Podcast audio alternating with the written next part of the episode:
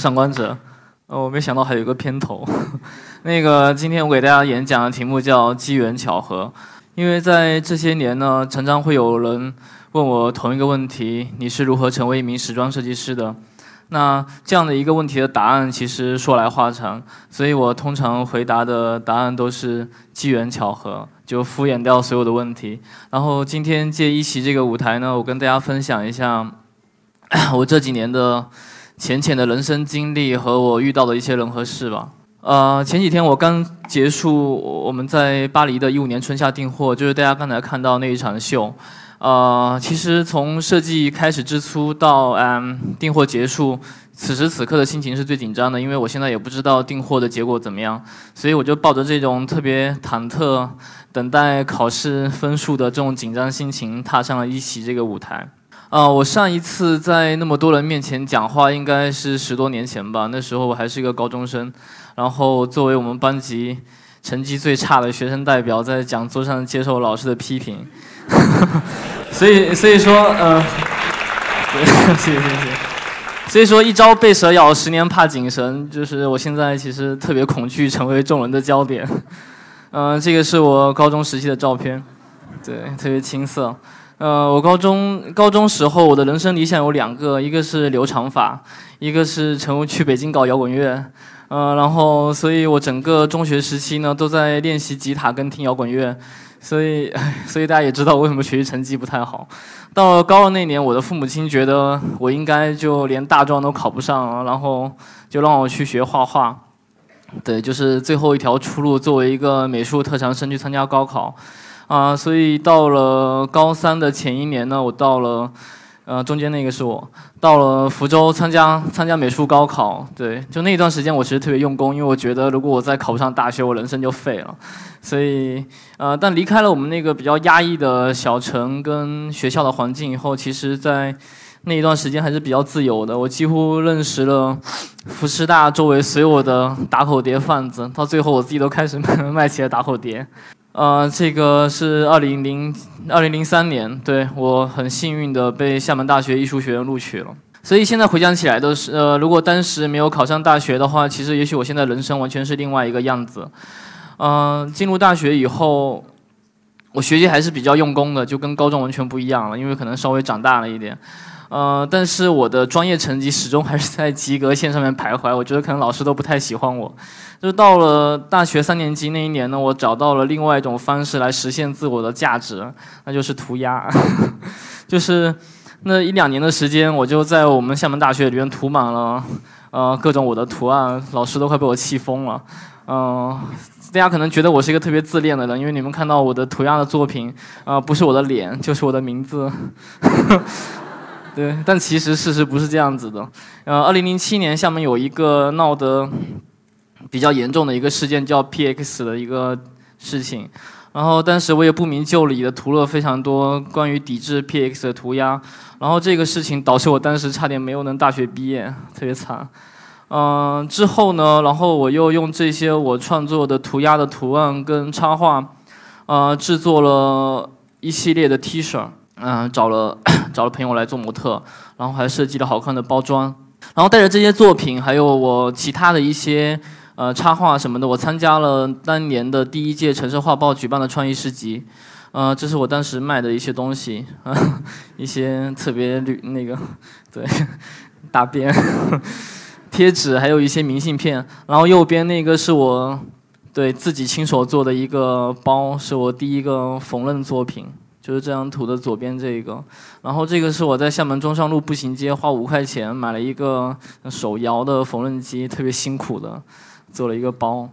呃，当时参加创意市集的还有一个我特别尊敬的前辈，呃，是我的学长叫董潘，然后他的品牌叫 Nancy，他是厦门最早的一批做原创品牌的设计师，这是他当年卖的产品，呃，这是他最新一季的产品。然后第二年呢，我又参加了零七年初春天在上海来福士的第二次的创意市集。因为当时现场演奏这个乐队太牛逼了，所以我就只拍了他们的照片，所以我没有找不到当时创意市集的照片。那一次创意市集对我影响最大的是，我认识了我人生中最重要的一个朋友，就是 King。呃，我不知道大家有没有听过他，他们他是现在是国内最著名的鞋的设计师。这张照片我找了特别久，因为这应该就是他当年的照片，跟现在差别不是特别大。呃，Kim Kim 现在成立了他自己的鞋履品牌，叫 KKTP。嗯，他这他已经两季跟我一起，我们一起在巴黎订货了。我们是签签了同一同一家巴黎特别有名的。收入叫收入 Romeo，这是这一次他在那边订货的产品。他这一季订货订的特别不错，已经进入了全世界前十名最好的时装买手店。呃，在那一季创意市集呢，我还认识了一位叫 Dave 的好朋友，然后他当时是城市画报创意市集的主持人。呃，我后面几场秀的音乐都是 Dave 帮我做的。对他有一个，他在厦门有一个他自己的一个乐队叫 Forty Four，然后呃这一个月在厦门的草莓音乐节，他们有一场演出，欢迎大家去捧场。呃，然后 Dave 之后呢，他离开了广州，到厦门，然后找到了他的心上人，开了 Thank You Coffee。那这个是后话。在零七零六到零七年之间，我还就我大学毕业的最后一年，就是我大四那一年。然后我呃有了两份实习工作，第一份是在一家本土的广告公司。呃，因为我忘说了，我大学还修读了第二个学位是广告学，所以我会去广告公司面呃去实习。就那一份本土的广广告公司的工作，让我彻底失去了对广告这个工作的兴趣跟信心。我觉得实在无聊透了，所以我有了第二份实习工作，就是在一份。呃，当地的厦门的潮流杂志叫《M 时代》这本杂志里面工作。那当时在这本杂志里边，我的主要工作是画一些杂志上面的插画，然后偶尔充当一下模特。对，然后那一份杂志让我产生了对时装和潮流很浓厚的兴趣，然后嗯呃接触到很多新鲜的东西，因为做做媒体嘛，然后我还认识了很多对我人生中特别特别重要的朋友，呃，其中就有这两位。这位是 Cotton，这是我跟他的合影。呃，Cotton 当时是 M 时代的主编，是他把我招进杂志里边，然后带给我很多新鲜的东西，算是开启我人生的另外一个环节吧。在我大学毕业后之久，M 时代就停刊了，所以 Cotton 跟 Dave 就一起开了这一家厦门特别有名的 coffee，叫 Thank You。呃，然后 Cotton 在之后呢，又成立了自己的时装品牌，叫卖卖卖。这个是他们最新一季的海报。那一个主题翻译过来应该是在这个汗流浃背的下午，我无法停止倔强。那个 Cotton 的衣服的形象跟他自己的性格特别特别的一致。对，这个是他今年送我的生日礼物，是不是很感人？另外一位是徐晓东，嗯，这是他戴假发的照片，不过他其实就是这样子的，他是一个特别 搞笑的一个人。嗯，徐晓东，不好意思。嗯，他虽然很搞笑，他的作品真的是我特别喜欢他拍摄的静物，因为呃，这是我在他微博上随便找的一张。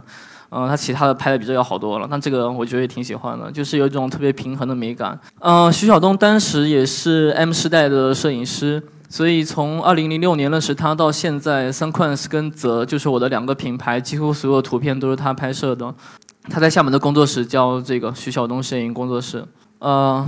呃，我在 M 时代期间呢，就还特别热衷于把我的那些涂鸦跟插画作品，除了明信片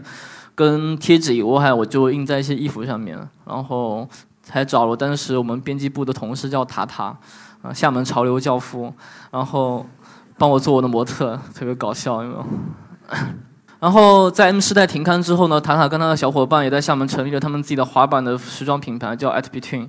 呃，他们在厦门还有一家自己的滑板店。呃，这个是他们最新一季的产品，就是那种很 tough 的那种男装。然后他们经常在厦门举行一些滑板的一些运动，然后推广滑板文化，我特别特别喜欢，特别欣赏他们。呃，对，那个右二是我。真正让我大学毕业走上创业这条路的话，其实是因为我在大学四年级的时候参加了这样的一个创业比赛。呃，这个比赛。让我虚拟的从呃寻找项目、开发产品到呃包装上市，甚至到寻找投资，有一个模拟的一个比较清晰的认识。所以在大学毕业之后呢，我就成立了我自己的工作室。我给它起了一个名字叫“苦练树之屋”，特别特别的文艺。对，这是我们第一个工作室。就是我我我租房子的运气特别特别差。所以我我每一年都会遇到特别倒霉的事情，所以我每一年都会搬一次工作室，这是我们最好的一个工作室了。就是从之前我将我的插画印在 T 恤上面。到成立工作室之后呢，我的工作重心进入到学习怎么样做一件衣服，所以我开始学习制版，学习一些基础的缝纫的工艺。呃，然后自己从面料市场买了面料。找缝纫店的阿姨帮我车衣服，然后再跑工厂去生产出来。那这里所提到的学习呢，并不像在课堂上对着课本、对着课本那样的学习，更多是在实践中不停的实验吧，在嗯，在不同的接触的人当中去试错，去去学学习。然后这是我做的第一件衬衫。然后画面中这个模特叫陈迪，他也是我个特别好的朋友。在我成立工作室那一年呢，他也成立了自己的潮流品牌，叫 A N B。嗯，这是他们新一季的产品。呃，然后那个时候衣服做完了，我们就会放在一家在厦门叫沙茶的一家店铺。这家店呢，当时特别的有名，现在也持续在经营着。然后当时他卖的就是设计师自己。自己的品牌跟自己的产品，然后我旁边那一个在整理衣服的，就是沙茶的老板叫阿灿，他也是我特别特别好的朋友。呃，他当时也是 M 世代的同事吧，在离开 M 世代以后就开了这家店。呃，在那段时间呢，我还在除了在学习怎么做衣服，还在组建我的团队，所以陆续的我有了我自己的版师，有了样衣工，然后也一件件买齐了生产的设备，所以我做出了我第一个系列。然后这个系列是一个女装，然后但是呃这在我的工作室拍的，对，特别不错，在工作室。嗯，然后呃，Cotton 还帮我拍摄了这一季的宣传片，登在了当时的 M 时代上面。呃，在那期间呢，我还做了很多女装，对，就是尝试了各种各样的风格。然后照片中的这个美丽的少女，这个女模特，她在厦门现在经营着一家叫山茶花的民宿。然后她有一间我特别喜欢的房间叫 Cupping，这一个房间是也是厦门的一个时装设计师叫刘敏，他设计的，他的品牌叫 Miss 敏，他也是来自厦门。然后他的新一季的产品照片特别不错，下面大家可以在上海的连卡佛可以买到他的衣服。然后在二零零八年跟零九年这两年间呢，我认识了两个新朋友，一位叫 Vega，当时他刚从伦敦毕业来到厦门做他第一个系列，我们一起工作了一段时间之后呢，他去了北京。照片中那个特别小的在看海的那个身影就是他，呃，他去了北京，然后在北京成立了他自己的品牌叫 Vega 在时网，现在他已经有他自己的专门店，然后经营的也特别的不错。另外一位是高天，可能呃。很多的朋友更熟悉叫他古奇吧。那个时候他在厦门经营着一家叫抽屉的咖啡馆，他的咖啡馆离我工作室特别的近，所以我每天对我，所以我每天下午都会去他工作室里面待着，然后他也会经常去我的工作室串门，嗯，然后一来二去我们就成为了特别好的朋友，然后我们经常一起吃饭，一起到处晃，嗯。大概一年之后呢，他就去，他也去了北京。这是我如果没有记错的话，是他走之前在我工作室楼下等我。然后我们不知道去干嘛，反正他就这样远远的站着。然后他到了北京之后，成立了他自己的家具品牌，叫凡吉。啊，也许大家都听过。对对，我们现在还特别的好，虽然不常见面，我们经常会打打电话。发发微信什么的。到零九年之后呢，就是我已经不能再满足于做一些简单的衣服了，所以就开始尝试一些更加复杂的服装的版型结构跟面料的应用。这是当时做的一个比较完整的一个系列，我就选了其中的两张。然后我们除了女装之外，还做了一些男装，然后也也是做了一些比较奇怪的一些衣服的剪裁吧，然后尝试一些新的东西，嗯。对，到后面就有点走火入魔了，就做了一些越来越夸张的东西。对，这是很多的对衣服的面料跟衣型结构的重组。啊，因为我特别喜欢军装，所以这些都是跟军服有关系的。再到后面就已经开始到崩溃的阶段了，就开始 尝试各种面料的实验。对，呃，那个时候我认识了一位朋友叫 Dido 刘小璐，然后他是在圣马丁读一年级，然后回到厦门，他也是厦门人，然后在我工作室。我们一起做了一些有趣的衣服。低斗在几年之后，圣马丁毕业回到厦门，就成立了他自己的品牌，叫 Deep Mouse。大家可以在上海栋梁可以看到他的产品。呃，然后在这一段到最后面走火入魔的这个服装设计的状态之后呢，呃，我其实开始进入到。一个我觉得是服装设计最难的一个阶段，就是从我一开始将图案印在成衣上，到学习怎么做成衣，到做有设计感的成衣，再到很夸张的一些实验。呃，然后我就开始最难最难的那个阶段，就是做出具有商业价值、便于销售，然后又有自己独特风格的产品。所以在那段时间，我做了有几季的男装。然后因为是二零一零年的前后，然后当时有很多的电商的企业特别的成功，所以我们也注意到这个机会，所以我们开也开了自己的淘宝店。然后我们在淘宝店上面销售这些男装的产品，就是当时我们希望做出一些平平常比较好穿，但是又有品质感的一些衣服。所以在这两个系列之后呢，我们成立了泽 by Sunquans 这个品牌。泽 by Sunquans 就是我们统一般叫它泽。然后这一个品牌的话，基本上就是我们是以两个月一季的速度在出产品，一直出到今天，然后已经出了根本就数不清的产品了，已经。所以我就没有放产品图，找了一些宣传照。一开始有女装，后面我们又进入了男装，在这一季我们又把男装停掉了。呃，泽其实是我们品牌最重，我们公司最重要的一个商业的品牌了。小马是我们公司的名字。然后提到泽的话，我们就一定要提到这一个，就介绍一下我的同事叫小白，就是这个正在纹身、捂着脸的神秘的少女。嗯，她零九年的时候，大学三年级就到我们公司实习。然后，但是他们的学校离我们公司特别的远，每天上下班都要坐两三个小时的公交车。他大学毕业以后就待在了我们的工作室，然后一开始就是打打扣，演一些比较复杂的工作。那到后面开始择以后，他就跟我一起做设计。到了几个系列之后，他就已经不需要我了，就是他就已经可以独立完成所有的事情，一直到现在。那其实，嗯，泽这个品牌的成长过程，其实就像我们自己一样，从一个比较懵懂的大学的毕业生，慢慢的成长，呃，也不太着急，然后慢慢知道自己要的是什么，慢慢变得成熟跟清晰。呃，在二零一。一一年吧，然后我认识了万一帆，当时他是圣马丁 MA 的毕业，回到厦门做他的毕业设计，然后呃，在我的工作室我们一起工作了一段时间，然后万一帆大学毕业，呃，就是圣马丁毕业以后就开始走伦敦时装周。然后他呃每一季在系列结束之后呢，都会回到厦门准备他的新系列，所以我们就经常在一起工作。在我跟天陈天卓准备一三年秋冬系列的时候，天呃一帆也在准备他的一三秋冬系列，然后我们就每天在一起熬夜加班，然后度过了非常难忘的几个月。然后二零一二年，二零一二年我几乎所有的工作都在旅行，那一整年的时间呢，我跟我的几个好朋友跑了将近十几个国家跟地区，嗯。我当时的想法是这样，就是如果二零一二年世界末日真的来的话，我也不会太有遗憾，对，所以去了很多地方。但那一年的经历对我之后特别特别的重要，所以因为在那之前我基本上是足不出户的，就宅在厦门或者北京、上海，因为工作。但是那那一年呢，就让我现在养成了旅行的习惯，通过旅行来获取你的灵感，跟你的提高你的眼界吧，或者认识一些有趣的人。在二零零一二年的底，然后我就算是重新开始了三块四的主线，这是我自己的呃自己的自己的设计，我的我的作品对。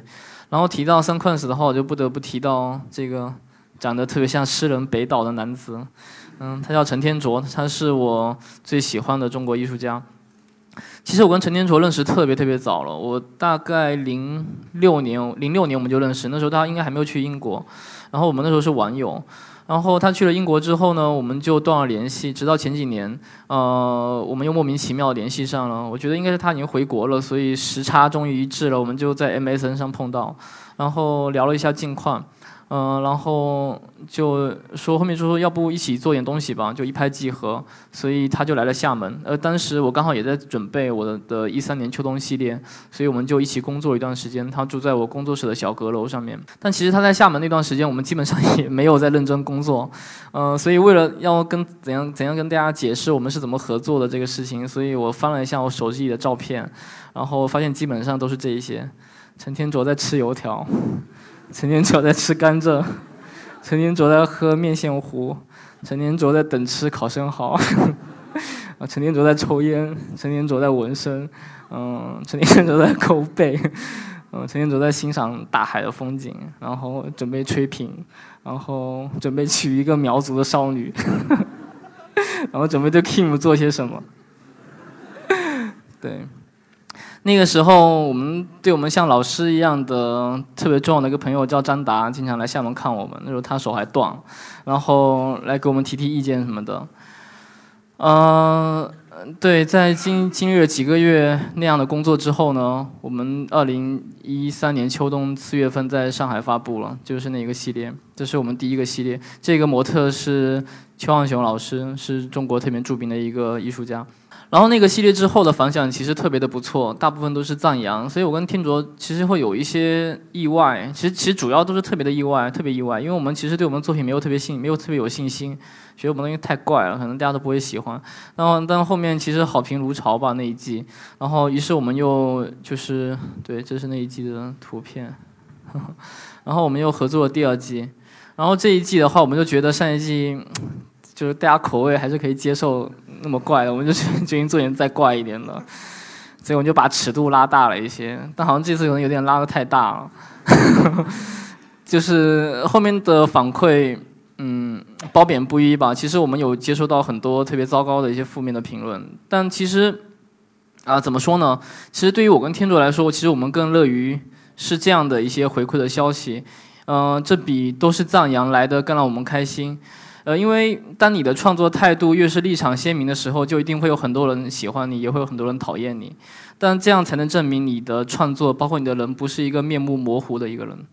嗯，一五 SS，这是上个上个月六月十七号我们在伦敦最新的系列。然后这一次，呃，之前提到的一方还专程陪着我去伦敦，陪着我一起准备这个系列，然后还陪我到巴黎订货，特别感动。嗯，这个系列。我呃是我第一次在伦敦时装周发布，所以这都得益于 GQ China 的一个中国设计师的一个赞助的一个项目，所以真的特别感谢 GQ China 跟崔丹他们给我这个机会，然后也非常感谢 GQ China 市场部的 Rocky 跟远在伦敦的小伙伴，然后帮我们完成了一个特别辛苦的这些工作。然后从上海时装周到伦敦时装周这三季呢，三 Quants 它其实每一季我们都在。关注青年文化，我们从不同的视角切入不同的青年的群落里边，然后我们力图通过这样的手段呢，来展示不同的视野跟一些不同的价值观，跟主流的社会价值观不太一样的地方。呃，这个是我们希望通过我们作品传递给大家的。嗯，不知道大家可不可以体会得到我们的一些印花跟我们的衣服的一些剪裁。那那在一五年春夏这个系列跟之前两季不同的是，我们我们没有在选取呃常规意义上的青年主流文化，比如说呃音乐啊，呃或者说说唱音乐，或者说一些街头运动。那这一季我们选择的切入点是青年的精神。那青年除了娱乐以外，可能还有一种追求自由的精神。所以这一季我们是用。呃，是以奔跑在街头的青年军服为起点，延展出整个系列。所以你们大家可以看到，这个系列很多衣服的剪裁其实是来自于拿破仑时期的军服。然后我们用了很多呃科技感的运动面料去制作它。然后衣服上的那些图案，呃，是来自于俄罗斯的监狱纹身。然后还有一些是天卓写的一些字，厉害什么的。然后嗯。俄罗斯监狱纹身是一个很特殊的一个监纹身的纹身的种类吧，因为它的存在的意义不在不在于装饰自己的身体，而在于在监狱那个特殊的社会系统里边展现自己的意识形态，就你的态度跟你的经历。所以这一种特殊性呢，是我们特别特别特别需要的，在这个系列里边。呃，这个系列后半部分的这些大的木雕手是天竺的作品。那这一些木雕的大手呢，又使我们本来这个很严肃的主题增加了一丝荒诞感。那这个也是我们想要的，因为我们希望把很多严肃或者比较呃严严肃的事情，用很戏剧化或者很荒诞、很娱乐的方式来来表达出来。然后三筷子时装表演跟其他品牌有一个很大不一样的地方，我认为是我们的秀场音乐。当然现在大家也没有办法听到，嗯，秀场，因为我们每一次制作秀场音乐是像做电影配乐一样在制作秀场音乐。就是我的好朋友 Dave，他会在演出的现场根据我们的主题，然后每一件衣服出来的情节变化即兴创作，创作我们整个秀场的音乐。呃，所以从二零二零零六年到现在，这将近七七八年吧，七八年间，我从一个大学毕业生开始学着创业，学着怎么做衣服，学着怎么样经营一个品牌，到现在，其实呃一切都还像刚开始，我的心态也跟当时一样。嗯，然后我想说的是，其实我们跟我们工作的关系就像是一对互相帮助的好朋友。然后我们为我们的工作付出你的天赋和努力，然后你的工作可以把你带到你没有去过的地方，见认识不同的人，经历不同的事情，让你的生活变得有点不一样。作为一个时装设计师，我没有太多深奥的学问或者深刻的话题跟大家分享，我只能跟大家分享这些我浅浅的人生经历吧。希望对大家有所帮助，特别是学习服、热爱服装的一些学生朋友们。呃，非常感谢大家宝贵的时间。啊。